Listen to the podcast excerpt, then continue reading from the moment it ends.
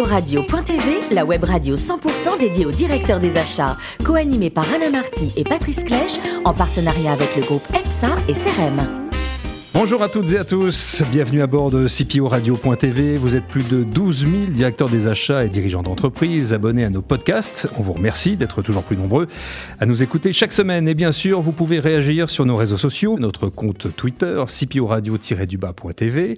À mes côtés pour co-animer cette émission, Ludovic Beribos, associé d'EPSA Operations and Procurement. Bonjour Ludovic. Bonjour. Et Pascal Leroy, spécialiste de l'aménagement des espaces de travail et Managing Director de CRM. Bonjour Pascal. Bonjour Patrice.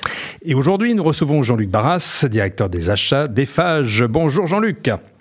Bonjour Patrice. Après euh, l'école d'ingénieur de Tarbes et la Kedge Business School, vous arrivez dans le monde du travail dans une très belle et très grande maison, Schneider.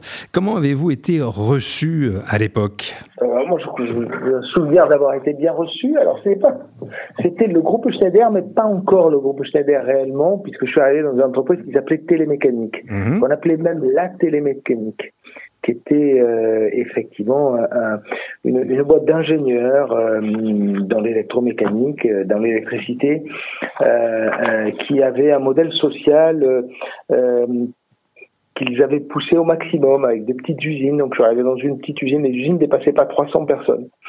Et, j'ai souvenir d'un modèle d'intégration, d'un modèle de, de développement des carrières internes très fort, très marqué une entreprise très attachante, mais qui a pratiquement disparu l'année qui suivait ou dans les deux trois ans qui suivaient dans l'intégration avec Schneider, dans l'intégration avec Merlin Gérin, enfin tout ça a formé le groupe Schneider et, et, et effectivement ça c'est c'est d'autres standards. Qui ont prévalu par la suite. Vous pensez, euh, Jean-Luc, que cet accueil qui vous a été réservé à, à l'époque euh, a orienté votre façon de manager plus tard? Ah oui, je pense que c'est important. En tout cas, ça a orienté mes choix. C'est-à-dire que suite à cette première expérience, mes choix ont été marqués pour, pour choisir les managers avec lesquels j'allais travailler et le modèle managérial dans lequel je m'insérais. Oui, c'était, ça a été excessivement important pour moi. Ça a été fondateur. Ensuite, vous êtes passé par euh, Arcelor euh, en tant que responsable des achats chez Myriad, Chorus Group, et, en 2004, c'est Eiffage qui vous ouvre les bras. Et donc, en préparant cette émission avec vous, vous me disiez avoir eu là encore beaucoup de chance. Mais à quel niveau vous aviez eu de la chance? Parce qu'il y avait euh, un modèle managérial qui était nouveau pour moi. J'avais travaillé dans l'industrie, la, la, la, la, construction, et là, en, basculant dans la construction, euh, euh, c'est d'autres d'autres qualités, d'autres valeurs qui sont mises en avant, et notamment celle de l'entrepreneuriat qui est très développée. Et je suis arrivé dans une société qui était qui était pas très connu. Enfin, j'étais pas très connu en 2004. C'était pendant la construction du viaduc de Millau. Euh, c'était euh, c'était encore un groupe euh, qui était plus connu d'ailleurs pour les marques qui comportaient comme Kiri, euh, euh, comme Fougerolles, Apia. Enfin, c'est des marques qui parlaient aux connaisseurs et qui parlent peut-être encore à quelques connaisseurs. Mais le groupe FH n'était pas connu. Et je suis arrivé dans dans, dans au moment où il, où il se structurait, où, le groupe se construisait. Quoi. Oui, il n'y avait pas de direction des achats groupe euh, encore à l'époque. Non, non. D'ailleurs, je ne suis pas arrivé pour, pour, pour, pour, euh, pour créer cette direction achat groupe, mais je suis arrivé euh, pour créer la direction achat de la partie construction, c'est-à-dire de, de, la partie bâtiment et génie civil, qui, était, qui représentait à l'époque un petit tiers du groupe. Et aujourd'hui, euh, votre entité, celle que vous dirigez, couvre la totalité des univers des phages. Euh, justement, quels sont ces univers que vous couvrez? Aujourd'hui, effectivement, la direction achat euh, euh, est une, une, fonction qui, qui, qui, dépend du président du groupe et qui couvre l'ensemble des activités, que, qui sont des activités, ce qu'on appelle les phases construction, c'est toute la partie bâtiment, la partie immobilière, tout l'immobilier, toute la partie euh, aménagement. Euh, donc ça, c'est ce qu'on appelle les phases construction. Puis il y a euh, Eiffage euh, infrastructure avec une grande partie génie civil, une partie euh, avec Eiffage construction métallique, une partie qui est dans le métal, euh, une, et une partie qui concerne Eiffage route où là spécifiquement on y fait le métier de routier. Donc voilà. Et puis dans les dans les activités travaux, il y a encore une autre activité importante qui se développe aussi à, qui, s'est beaucoup développée ces dernières années, qui est la partie Eiffage Énergie Système. Donc là, c'est tout le service autour de l'énergie, euh, toute la partie intégration technique, ça va sur des infrastructures du tertiaire, et il y a toute une partie aussi d'ailleurs sur, sur le chauffage et climatisation.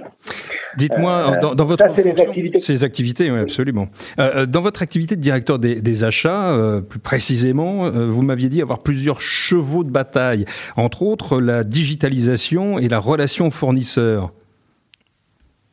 Oui, oui, bah le, le, on est arrivé à un niveau de maturité euh, intéressant qui permet vraiment de rentrer dans, le, dans, dans, dans, les axes les plus importants de la modernisation.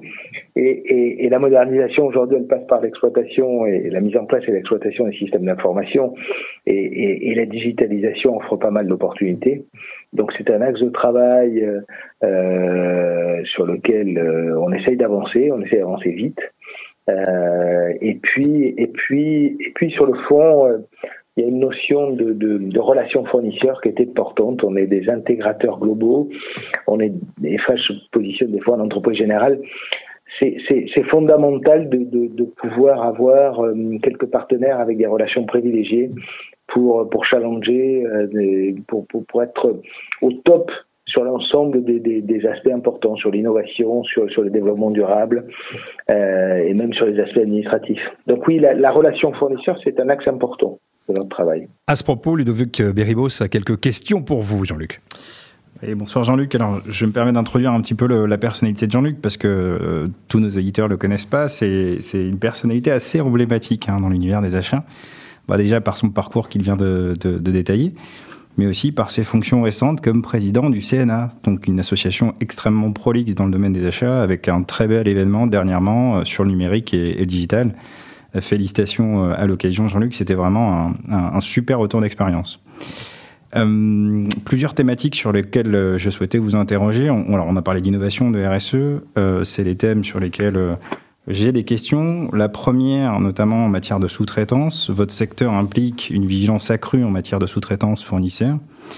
Quelles sont les exigences euh, que vous avez euh, chez FH pour piloter la relation avec ses fournisseurs? Effectivement, cette, cette, cette, partie-là est importante. Donc il y a une partie légale, donc euh, ça c'est bien le minimum à faire, mais il y a de plus en plus la, capacité à, gérer l'ensemble du risque, donc avoir une vision, ce qu'on appelle une vision à 365 sur les fournisseurs, c'est c'est s'être assuré de sa capacité à nous accompagner, à prendre place dans, dans nos exigences de développement durable et de RSE par exemple.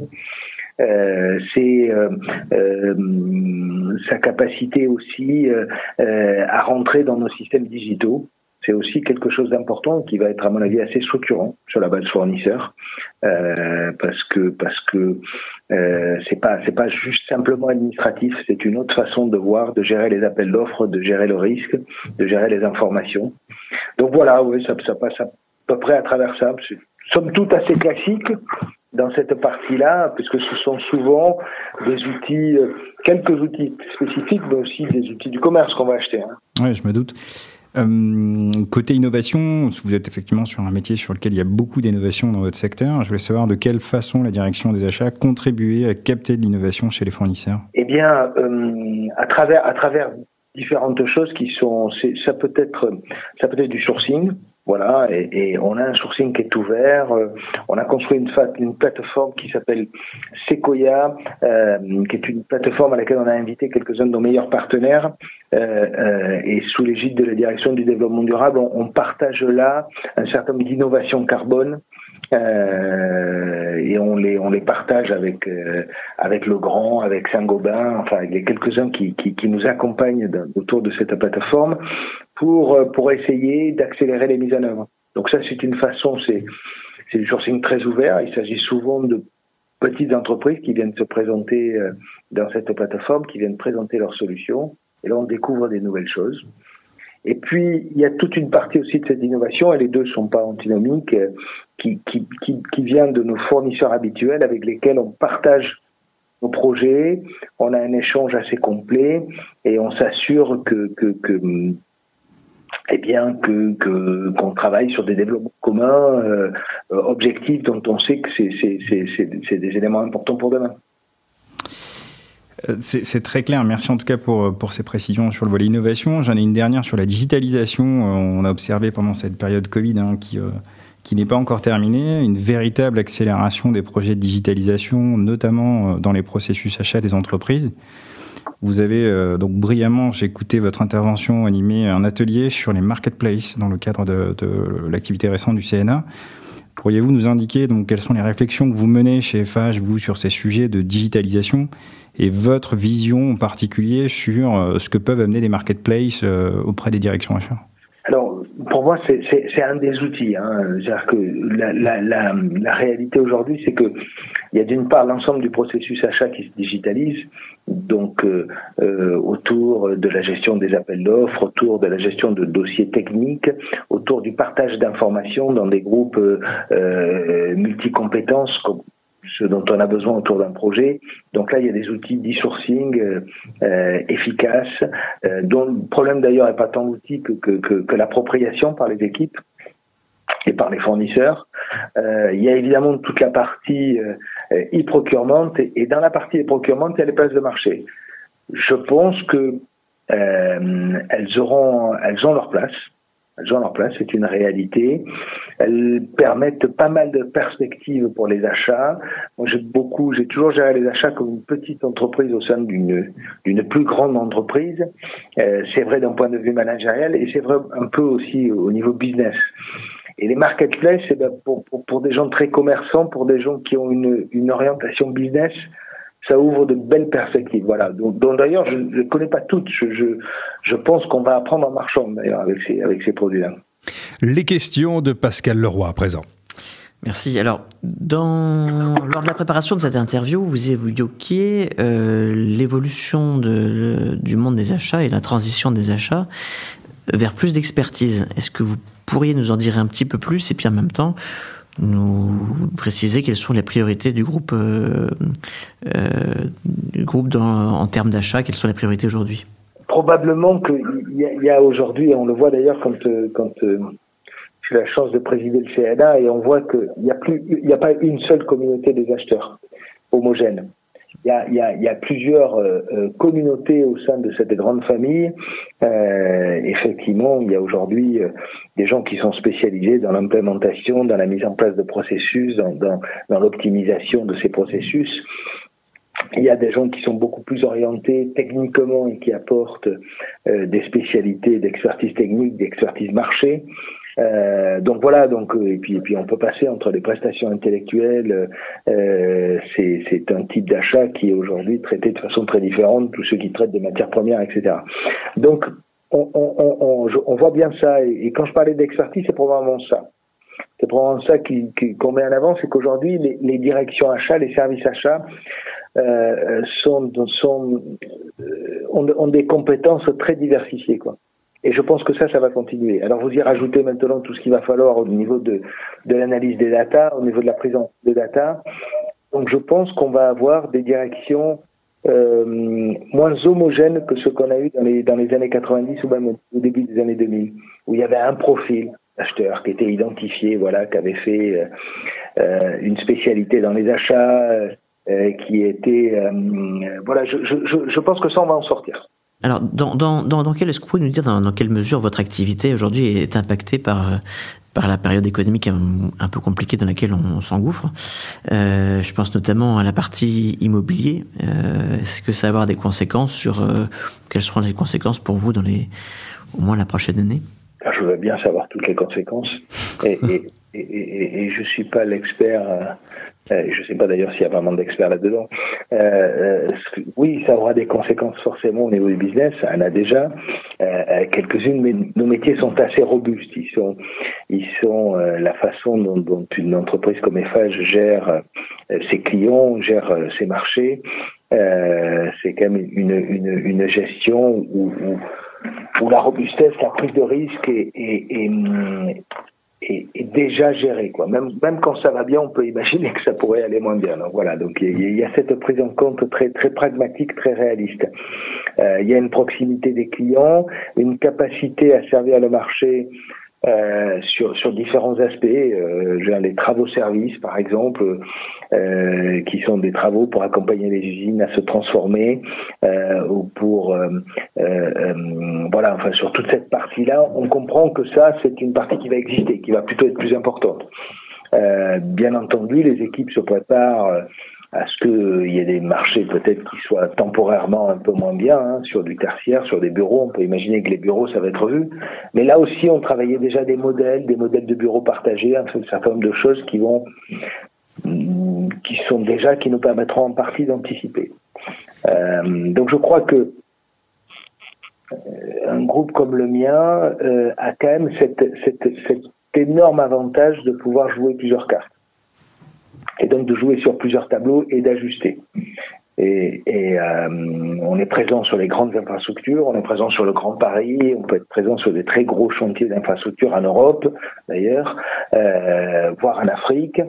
Euh, c'est un marché qui pourrait se comporter assez robuste dans une période de crise, euh, mais on est aussi très présent dans le service, dans la proximité. Euh, donc voilà, donc on va on va essayer de, de profiter de notre positionnement.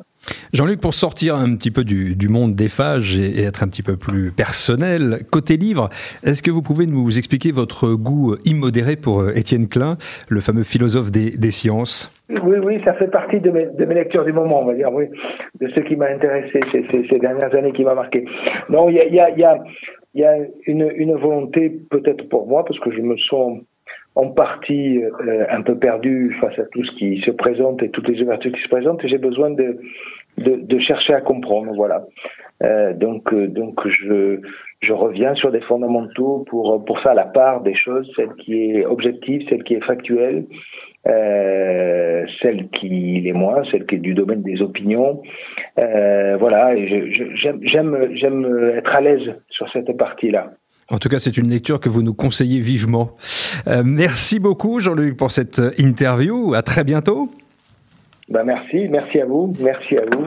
Merci Ludovic, merci Pascal. Fin de ce numéro de CPO Radio.tv. Vous retrouvez toute notre actualité sur nos comptes Twitter, sur nos comptes LinkedIn. On se retrouve mercredi prochain à 14h précise pour une nouvelle émission. L'invité de la semaine de CPO Radio.tv, une production B2B Radio.tv en partenariat avec le groupe EPSA et CRM.